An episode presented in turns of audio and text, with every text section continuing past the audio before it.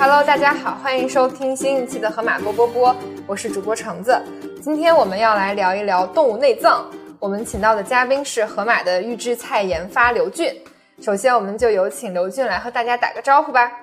大家好啊，我是河马的预制菜采购刘俊，然后非常高兴能参加这次这个播客的节目。因为我加入河马也已经有五年了，其实也是有这个非常多的这个参与过河马很多的这种预制菜研发的经历。那特别是包括像最近我们有在做这种类似于像呃下水类的预制菜啊，一些一些菜肴的一些这种商品。嗯，就我有自己去尝我们最近出的那个酱爆腰花，嗯，就它非常的新鲜，非常嫩，而且还没有什么腥味儿。是的，我是呃那个江江浙人，那我们小时候呢会吃这种浇头面。啊，我觉得印象里面就是我吃到第一次的话，就是这个叫做啊酱爆腰花的这个浇头面。那整个这个面条搭配的这个浇头，热气腾腾，也非常爽滑。啊，其实跟我们印象中这种啊内脏可能会有很多的这种异味啊，其实在吃的过程中，其实完全是没有没有这种感受。嗯嗯。那你觉得就是你之前有吃到过最好吃的杂碎是什么？嗯，最好吃的其实因为其实是一直在上海生活嘛。嗯。那其实入乡随俗随俗。呃，上海其实有一道菜，我是呃记忆非常犹新的，叫草头圈子。嗯啊，那这道菜呢，它其实就是用那个猪大肠头配上时令的草头啊一起来这个煸炒。它它加工工艺相对也是相对比较复杂，在制作过程中呢，还需要增加一些这个白酒来去腥跟提鲜啊。整个口味其实它是一道时令菜。嗯嗯，那最奇怪的是什么？最奇怪的其实。在台湾的街头啊，是有一有一款叫做七里香的这样的一个小吃，就周杰伦的那个对同名歌的那个七里香。对，但是它那个七里香呢，在台湾呢，它是一个街头的一个特色小吃，它是用的鸡臀尖，也就是鸡屁股啊，进行这个卤制，然后再用那个高温啊油炸，然后撒上这种胡椒粉啊，包括一些调味料。啊，因为那鸡臀尖呢，它是属于一个肉质比较肥美的这个部位，一旦通过这种高温的这个油炸，它的整体的口感啊，包括香度啊，会非常的这个非常的这个呃迅猛，甚至就是说我们说在十里十里开外呢，都能闻到这样的味道。所以说这个名字呢也叫七里香。所以这个产品呢，我是觉得确实是挺有趣的。就是它味道可以散到什么七里十里，它不一定是 那个香的味道。是是，可能听起来可能很恐怖，但实际吃起来口感还可能还是非常不错的。就有点像臭豆腐啊，可能有点类似啊。嗯嗯嗯。那就是我比较好奇一个问题，就是为什么大家最初会用下水或者砸碎这样子听起来让人没有什么食欲的词去形容动物内脏？嗯，是的。呃，下水和杂碎这两个名称的由来呢，和中国这个传统的食品的处理的加工方式工艺，它其实是有一些关系的。呃，譬如说像下水，那它其实呢，其实是在中国是对于动物的内脏的一个俗称。那在古代的时候呢，就是人们在做这个屠宰动物之后呢，一般会把这个动物的血液和这个内脏啊清理出来。当时在清理的过程中呢，往往都是在这个屠宰场的附近，呃，在它的小周边的小溪旁啊，或者水道边上进行这个这个初加工。那它这样子把这个呃血液和这种废物啊，顺着下水道啊进行冲走。所所以之后呢，老百姓呢可能就对于这个动物的内脏啊，就全部称为叫做下水。所以说下水这个词汇呢，它其实不仅仅只是包括这个动物的内脏，它而且还包括一些动物的其他的部位啊，譬如说像头啊。像蹄子呀、爪子呀，其实也都属于这个下水的这个部分。而杂碎这个词呢，它其实跟字面的意思也是有非常大的关系啊。杂其实就是混杂啊，多种多样。那碎呢，就是指的是叫做切碎和小块。它也非常直观的描述了这个食材的这样的一个加工的特点，都是有些这种这种俗称的叫法啊，一直流传下来啊。那就是你有，就是能现在想到的一些，就是大家以为不是内脏，但其实是内脏菜的东西啊。其实我觉得可能是这个，我们目前现在这个最最能常遇到的，就叫火锅里面有个绝配，叫做毛肚，包括我们现在说的毛肚啊、牛肚啊、金钱肚，还有牛百叶。其实这些东西啊，都是来自于牛的四个胃。啊，它其实四个胃。对，就牛牛其实是有四个胃的。牛因为牛它是个反刍动物嘛，它最大的特点它就是需要有非常大的消化功能的这个能力。所以说，我们今天其实这四个部分啊，它是分别是来自于这个呃四个不同的胃。譬如说，像像金钱肚，它其实就来自于网胃啊。然后就是因为网胃它整个在表面啊，它是有非常多的这个巢状的这个凸起。那吃起来的话，口感也非常有嚼劲啊，特别适合来来卤制。嗯，然后那个卤水金钱肚，对，卤水金钱肚。然后像那个牛胃呢，它一般是我们用来作为这个牛槽肚，因为它的表面呢也是有疙瘩状啊，吃起来这个口感非常有劲道的。那一般我们现在用来这个卤火锅啊，然后搭配着这个萝卜啊，一起做成牛杂煲啊，这个就是牛胃做出来的这个呃产品。那第三个呢，就是我们说的叫做半味。那半味就是我们今天所谓所谓的叫做毛肚啊、牛百叶。那它一般也是现在目前搭配这个火锅或者说一些凉拌菜，一般比较我们会选用这样的食材。第四个呢叫做呃皱味，皱味就是我们今天真正意义上的叫牛肚啊，它才是真正的牛的这样的胃啊。那在它的表面上呢，其实是非有非常多的褶皱，但它的整体的这个口感啊是既有韧道又有劲道。那作为涮火锅啊，包括烧烤啊、盐焗啊，也都是非常好吃的。嗯嗯，人最初是为什么能发现牛的四个胃是可以吃的，且它们有适合自己不同的一些做法？可能第一个就是我觉得就是牛的下水啊，因为古时候的这个人因为要补充蛋白质，其实内脏啊它是一个非常基础的，也是相对是相对比较经济的一样的一个选择。那所以说啊，包括中国整个在各个地区对于这个制作内脏的这个工艺啊，包括这个饮食习惯也是都不一样。呃，譬如说这个我们说在在中部地区的话，大家会吃火锅，会比较辛辣。那跑到我们的这个华南地区，我们可能就会用这种潮汕的这种卤水啊，就刚才我说的潮卤金金钱肚啊。啊，跑到这个华北，譬如说北京，我刚才说的这个呃卤煮啊，包括老北京卤煮火烧，是是是，这些都是非常有地域特色的啊。嗯所以说，一旦有这么多的这个味蕾的需求，那自然而然这个下水入菜一定是变成了一个非常可以就是呃非常这个 自然的事情啊。嗯，就是当地人口味是啥样的，下水去了他们那边就会变成什么味道？当地的口味 是是是，嗯，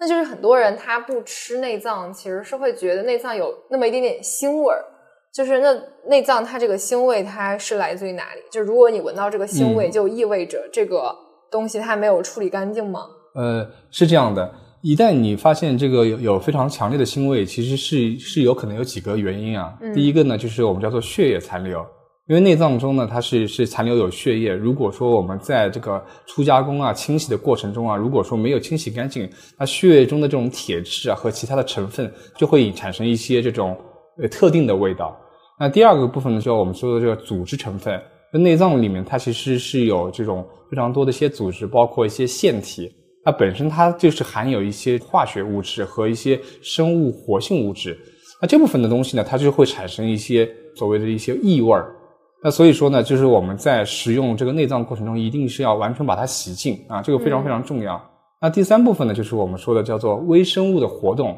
就是如果说今天我们拿拿到一个呃一个这样的一个内脏的这个呃原料，它可能因为没有妥善的处理或者储存，它就是有可能会导致这个微生物的活动啊，会增加这个腥味。嗯，那第四个呢，就是整个内脏嘛，它就是一个消化的残留物。那如果说 对，如果在胃啊，包括肠道中啊，包括有一些这种未消化的食物啊，包括消化液，也是有可能会产生这个腥味的。嗯，你说到这个，我想起来，就是前几年某个那个美食类综艺，就一个选手做了 九转大肠。啊，是的，对对，那个那个也是一个非常经典的场面，对，对就是一种九转的味道啊，是确实就像就你是故意的还是不小心的？其实呃，关于大肠啊，嗯它其实是、呃，我们说今天好吃的大肠，它一定要肥美。嗯那肥美它今天它其实来自于它里面的这个脂肪啊。今天就是说做不同的产品，可能对于这个里面的脂肪含量要求不不一样。当然，你说一旦残留，就是我们说保留比较多的脂肪，它能有一一有一股这种，就我们今天所谓的这种腥味儿。但是喜欢吃的人呢，他会觉得这个味道非常的这个地道啊、地道啊。就所以说有一些这种我们说传统的一些老的这种呃厨师在烧制的过程中呢，他也会特定的把一些这种呃比较这个脂肪含量比较高的这个大肠啊会保留下来，呃专门来做给这种呃呃酱卤肥肠这这类的产品啊。嗯嗯，所以说之前说那个知名的这个节目主持人尝到那个味道，立马惊现出那样的表情，就是一定是不太喜欢吃这种内脏类的产品啊。不是这个味道的受众。啊，是的，是的。嗯那像内脏就是清洗的时候都会有什么样的步骤？它很麻烦吗？嗯，是的。呃，首先第一呢，就是我们买那些内脏啊，一定是要去避免购买一些可能就是不新鲜的产品啊，一定要在一些相对这个比较常规或者安全的这种渠道来来采购。那第二个呢，就是今天在加工的环节呢，我们呃内脏一定是要充分的这个洗净，那去除掉这个内脏里面残留的这种血液啊，包括一些残留物。那一般我们情况下呢，我们会把内脏啊放入在清水中，然后加入白醋，然后食盐，然后进行搅拌。一般我们浸泡是建议是二十分钟，通过浸泡呢，可以是非常的有效的达到一个呃去腥的一个效果。嗯嗯，那那同时呢，在烹饪的环节呢，我们也是需要呃利用一些像生姜啊、葱啊、料酒啊这些来辅助降低这个内脏的一些这种异味啊。嗯，所以就是大家在门店买到的就是猪大肠之类，回家还是需要再经历一道清洗的。呃，是，这要看你买什么样的产品。嗯，那一般情况下，我们今天的所有的这个预制菜啊，所有的这种内脏类产品，我们都是提前经过了这个粗加工的工艺，就我们会洗净啊，包括会会去除掉这个表面的残留物，以及会进行这个腌制的去腥的工艺。所以说到家其实基本上只需要拆袋，然后进行这个热加工即可啊。我还想补充问一个问题，就是还是刚那个九转大肠的那一部分，嗯，就是呃，有的人他可能会喜欢吃那个脂肪量稍微多一点的，有一些原味儿的；有的人就喜欢吃那种只是体验到非常那个筋道，但是他希望里面特别特别特别干净的那种。那要怎么拿捏那个清洗的度？呃，这其实。一般情况下，就是我们所谓说吃大肠、猪大肠这种产品，基本上呢，我们都还是建议会保留一部分这个油脂啊。当然，这个油脂的含量高与低，这个是说需要我们在产品开发的过程中需要去做控制。那呃，如果说一个大肠啊，就用我们说干煸大肠，嗯，呃，就是干锅大肠，那其实这种大肠呢，我们会完全就是去把它做做一个这个呃，把油脂去呃洗净，全部吃掉，煎出来的那种肥肠，它会非常比较干煸。当然了，这种它吃起来肯定会也也让你感觉到没有那么那么多的这个油脂的感受啊，比较 Q 弹。就就它会比较紧致。嗯，那像我们说的这个草头圈子，今天草头圈子在上海，就是我们一定要用最肥美的就大肠头。嗯，那它的这个褶皱也会非常厚，那里面会藏有非常多的这种油脂，吃起来的口感就是就喜欢吃的人一定会挑这个大肠头来做啊，比较绵软的。是的，是的，嗯。因为我小的时候就是没有那么喜欢吃猪肝嘛，但是家长就会说你吃这个它可以补血，就是除了猪肝之外，还有很多的内脏，他们会被大家说，哎，它可以补很多的微量元素。那这些东西是真的还是假的？这些传言？呃，确实，这个吃动物的内脏啊，确实能给人体提供一些这种各种各样的营养，包括补充一些这个微量元素。呃，譬如说我们通常会说的叫补血。内脏其实，特别是肝脏类的这个食材啊，它本身就含有这个铁啊、维生素 B 十二、叶酸啊这些其实营养元素呢，对于我们说这个血液的这个红细胞、血红细胞的生成啊，包括功能是非常至关重要的。所以补血呢，它其实确实是能起到一定的这样的一个功效。嗯。那今天我们说还有会常提到说补气补肾啊，特别是在中医学上来说。呃，像这个猪肝，它其实也是进入这个中医的这样作为是一一味药材啊。当然，这是一个中医的概念，可能跟目前现代的这个营养学的理念呢不不完全的相符。但是我们就建议啊，就是吃任何的东西还是要适量而吃，因为呃过度的食用呢，内脏呢也可能会影响你的这个叫做营养过剩啊。嗯嗯，因为就我也听到说，就是动物内脏里面胆固醇含量其实还是蛮高的，就有一部分的人群可能不是特别适合经常吃。嗯，对，就我也我也看到一些说法是动物内脏的胆固醇含量还是蛮高的。呃，确实，呃，这里面其实我觉得是有一个非常呃有争议的一个食材啊，我们叫做这个鹅肝啊。我们固有的其实认知会认为这个鹅肝呢，它是一个胆固醇非常高的一个一个食品。其实某种程度来说，我们会把鹅肝就会认为是是脂肪肝。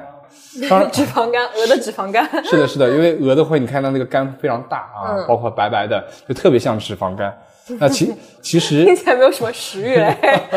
对，当然我们经过工业化的加工之后，整体的包括今天我们看到的法餐啊，鹅肝它都是小小一片啊，它也是非常出品也是非常精美的啊。那其实我呃，我们也有有一些这种数据的研究啊，就是鹅肝呢，它的脂肪的含量呢，它是百分之四十到六十，那就相当于是一个装饰呃蛋糕的奶油的这样的含量。那在这个脂肪中呢，不饱和脂肪酸占到整个脂肪含量的百分之六十五到六十八。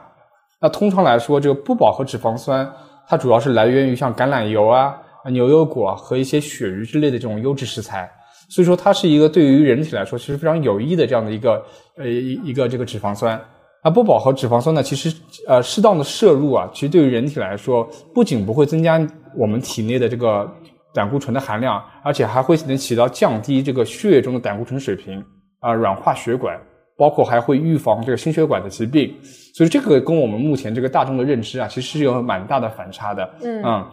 当然，这个就像我说的，特定的一些人群啊，也还是要尽量的这些慎用。譬如说像那个有痛风的患者呀，包括心血管疾病啊、过度肥胖的这个人群，还是要适量而止啊，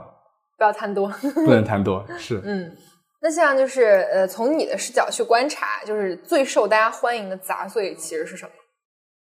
嗯，最受欢迎杂碎其实，嗯，每个城市啊，包括每个地方，那口味上面的差异性其实还是比较多的啊。那像首先第一个，我们可以先说像大家的饮食习惯相同的部分，譬如说像这种卤水煮制的这种肥肠啊，包括这个腰花啊、内脏啊，其实这些产品其实不管就是在中国任何地区，其实这种口味的一致性都呃都都还是相对比较偏一致的。那得说点这种不太一样的啊，譬如说像在这个内陆地区，那我们首先第一个就是我们说的今天的火锅，像鸭血啊、鸭肠啊、黄喉啊啊，包括像毛肚，那这些都会以这种雾火锅这种一些比较辛辣的口味的这样的方式来进行这个呃加工啊。嗯然后在华东，刚才我们说的就会以这种酱爆的形式。今天我们说酱爆一切啊，酱爆腰花、酱爆猪肝、猪心、猪肚，这都是我发现本帮面的浇头就是酱爆所有 所所有的食材。是是是，今天就是在本帮这样的口味，这酱爆它这个里面是鲜甜味，嗯所以说不搭配不同的食材，它整体的口味口感都是非常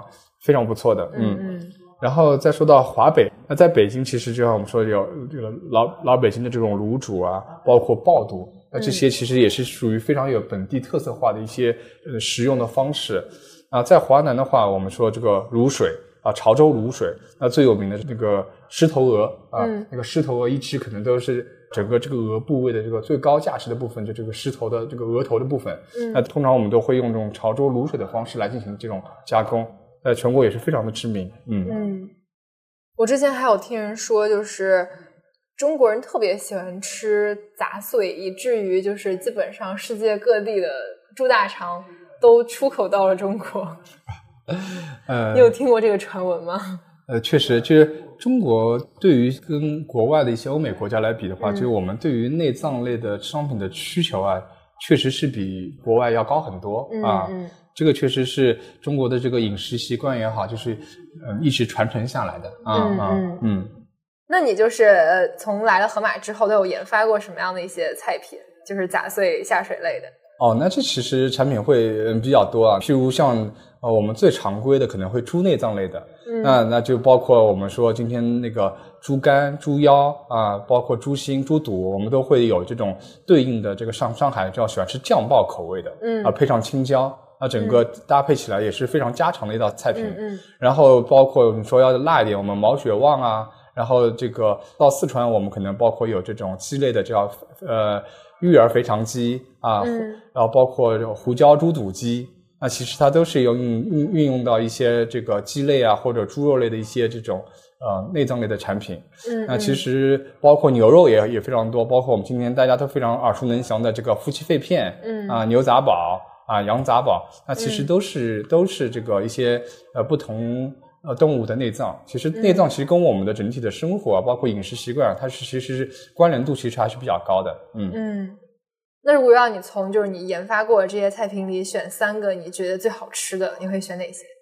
那刚才有说过，第一个就是肯定是酱爆腰花，那毕竟嗯是呃从小的记忆啊，也是能代表于上海的这个呃一个口味。那第二个呢，就是我们之前有在做一个款这个呃蓝莓鹅肝，那它是一个低温低温加热的工艺，那整个鹅肝吃起来呢也是非常爽滑，嗯而且有这种蓝莓果酱的这个香味。那还有一个就是这个老北京的这个爆肚，那是它享有这个北京小吃之王的这个美誉啊。相信大家呃如果去这种类似于像这个老北京那个铜锅涮涮的火锅，一般都会有这道这个产产品啊。嗯嗯，呃，你做菜品研发大概有多久了？就是你为什么会想要去做这个职业？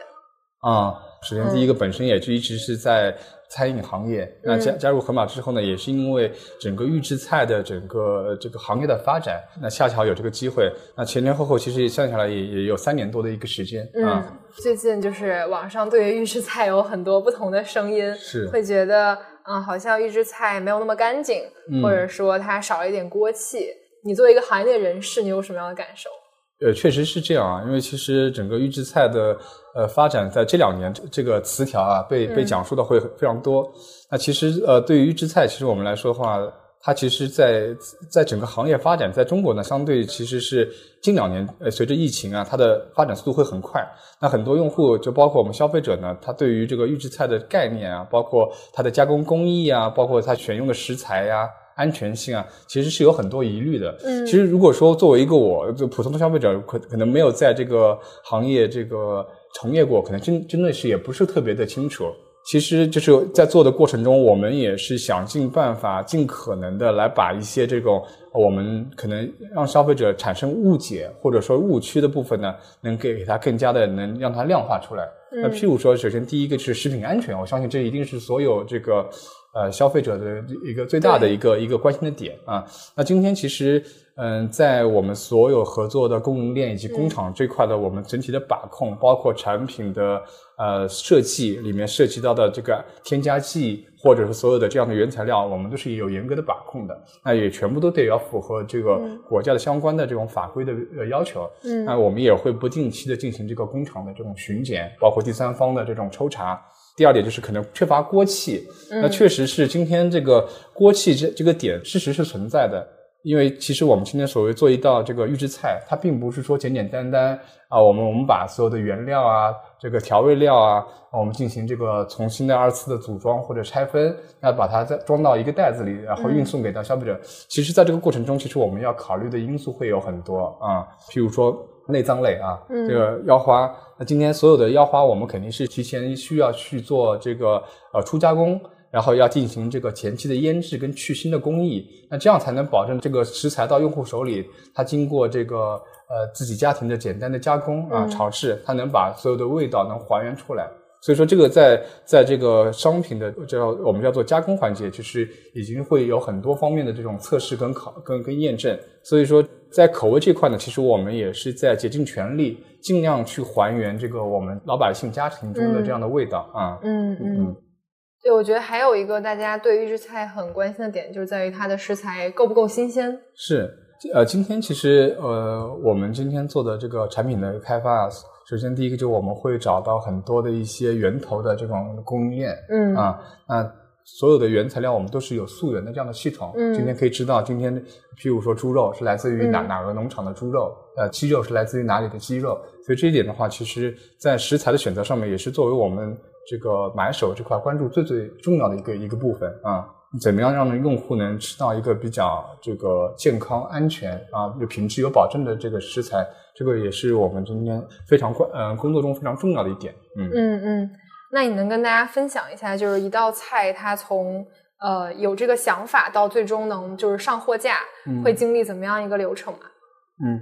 那我们首先第一个从这个做一款产品，我们首先肯定要先去观察这个用户的这个需求啊，包括这些产品的一些痛点。那其次呢，我们也会看看行业的现状。那譬如说竞品之间有没有行业中有没有做出来了，有没有做出来？对，或者说产品中可能有没有什么还有可以提升的点？那这块可能是在我们前期消费者洞察这块，我们会着重去考虑的。然后之后呢，我们就会去寻找这个开发这个供应链，寻找我们的供应商。然后再往下走呢，我们就会进入到产品的开发阶段。那我们会首先会去锁定这个产品的味型。那我们会在市面上去搜寻这个我们公认的比较。啊，好吃或者符合用户心智的一些这种餐厅，那我们会进行对于餐厅商品的这个这个测呃打样啊，包括这个测试，包括还有就像你说的原材料的这样的一些比对，那最后我们才会来形成一个完整的商品进行上市。嗯，那没有什么具体的例子吗？呃，就譬如说像我们现在做的这个呃半成品的这个内脏类啊，我们现在其实在上海其实有在跟这个艾森啊嗯艾森合作，艾森它就是一个这个以猪肉猪在猪肉领域是一个非常知名的品牌。啊，在上海买菜的这种叔叔阿姨们呢，也是非常公认的一个品质品牌。嗯啊，整个他们从屠宰、养殖啊到生产、销售一一体化，所以说他们今天做出来的产品，它的这个第一个就是非常新鲜，嗯啊，第二个就是他们的整体的品质也非常稳定，嗯第三个就是今天这艾森的品牌对于用户来说，就是一个安呃安全放心的一个品牌的一个背书啊。因为这次的合作，我们也是跟那个工厂进行了一个非常有趣的测试，我们可以实现到从工厂的这个生产到用户的手上，二十四小时运至到呃这个消费者的餐桌啊，可以保证整个商品的品质是极为新鲜的。那这个酱爆腰花它是全国品吗？它是全国都都可以买到的吗？呃，酱爆腰花目前我们是在华东都有售，然后嗯酱爆猪肝的话，我们是全国都可以买得到啊。嗯就是预制菜，它对于就是内脏一类的食材都会有哪一方面的影响啊？就比如说，我之前有嗯。观察到，就是可能在国外，它因为那个工业化程度比较高了之后，反而内脏它是被丢弃掉的。对，呃，其实这样说的，就是我们通常会认为这个欧美国家的人啊，或对于这个内脏类的这个需求，或者说相对还是比较排斥的啊，嗯。包括像我们今天甚至像有一些这个啊蹄类啊、爪类啊，包括头的一些部位啊，啊都会非常的排斥，给我们会造成一种这种欧美人不吃内脏的那样的错觉。嗯啊，其实其实我们其实也有看欧美人，嗯，其实原来也是吃内脏的，可能吃的比较少。但是你像你刚才我们所说的，像鹅肝啊、鱼子酱啊、香肠啊，这些也都是其实内脏的这个制作的这样的一个呃一个非常好吃的这种食物。嗯那其实欧美人也就是近在一百年才改变了他们对于内脏类的这个饮食习惯。就像你刚刚说的，因为工业化的水平的提高，那导致了这个产能的过剩啊。因为以前这个在欧美的话，这个原来是以这个零散型的这种养殖业为主，那因为经过这个整体的这个工业型的转型，那以这个养殖啊、屠宰、运输、销售一体化的这个大型的这个养殖场越来越多，那产能呢也就进一步的增加。嗯嗯，因为在当年嘛，整个供应链包括在冷链的运输的条件还不是很发达，那所以说我们肉类啊，在常温下面运输啊，它只能保存十个小时不变质。但内脏的话，它的要求会更高，嗯一般我们说只能在五个小时之内的产品就会发生这个异变。那所以说，如果说内脏的这个这些产品，如果要保存的时间再长久一点，那它就得必须要进行这个提前的腌制或者烟熏。那在这样一一加工的话，就可能会增加企业的这个呃这个叫做投入的这个整个成本，包括时间。那所以说，相对这个肉类相比啊，就是做肉类纯肉的产品，一个是数量又比较多，利益也很大，处理起来很方便。所以说，内脏类的产品呢，也就慢慢的被被摒摒弃掉啊。所以说，它的整体的这个对于生产型企业来说，它的它对比肉类的产品，它的经济性还有效率，它就并没有那么明显。所以说，在欧美地区呢，用户如果想要吃到这个内脏类产品，还是非常困难的啊。所以说，目前的消费者的购呃饮食的习惯呢，也是逐渐的就是呃弱化了啊。那当然，现在在在这个在中国本身这个上下五千年这个饮食习惯啊，对于下水的这个需求，它是一直存在的。那就是因为目前整个呃国内的整个冷链啊，以及工业化的水平的发展，内脏现在已经就成为了一个就是我们今天所谓的家常菜啊，才得以被保留下来啊。那包括现在从我们近期的这个我们的这个平台的销售数据上也能看得到，整个在内脏之类的需求上面也是越来越多。它还是一个非常有机会的一个品类，嗯，所以感觉就是因为国外可能呃吃内脏的习惯没有特别多，在工业化之后，反而就是因为效率的问题，它就被丢弃了。对但是在国内就是刚好是一个反过来的现象。是的，嗯，那像去在海外，就是大家如果要吃内脏的话，会比较偏向于选择什么样的一些食材？呃，其实第一个这个就是干酱类的产品，就譬如说刚才我们说的这种鹅肝啊，包括他们还会有一些鸭肝、鹅肝做成的这种酱类的产品，作为这种开胃菜，嗯或者说是跟面包搭配的这样的一个配料。那其实包括在英国的话，其实还有这种黑布丁啊，它是用这个猪血、还有燕麦、还有这个大肚来制成的。听起来有点黑暗呢。对，其实黑暗都远比我们这个 呃我们所现在目前食嗯、这个吃到的一些食物啊还要有一些这种重口味，对对对。包括说今天我们还要看到这个安达卢西亚的这个血肠，嗯，它就是一种西班牙的肠类，那它主要也是用猪血和米饭制成的啊，所以说这个这些其实充分的都说明这个欧美人吃内脏也是有非常强大的基因在，嗯。因为内脏它先开始的时候就有说法是它是用来果腹的嘛，现在没有东西吃的时候就吃内脏。但是现在发现很多内脏类的食材它价格并不低，好像也不能用它来果腹用。对，就它的成本主要是来自于哪里啊？呃，是的，就相对于这个，其实主要的原因呢，其实还是一个供需的关系所造成的。所以我们想啊，就一头猪，那它一头猪只有一颗心啊，一副猪肝 啊，两个猪腰。一一副猪大肠，那相对一头这个出栏的两百斤的一个一头猪呢，它整个的内脏类的占比啊，体重占了它体重只有百分之一点四，所以说内脏对于一头猪来说呢，它还是非常稀缺的，而且呢，我们对于这个产品的鲜度的要求啊又非常高，那整个就会加加大整个这个物流运输的整个的一个成本。那反过来说，今天如果说把这个呃新鲜的这个内脏啊进行冷冻，那又会导致这个口感的不佳，所以说整体的它的价格其实就是会有水涨船高。为什么？就是很多单卖羊蝎子的店，它是可以存活的，但是你很少会看到一家店它只卖腰花。啊，其实这个问题它其实跟这个市场的接受度啊，包括跟商业模式啊是存在一定的关系的。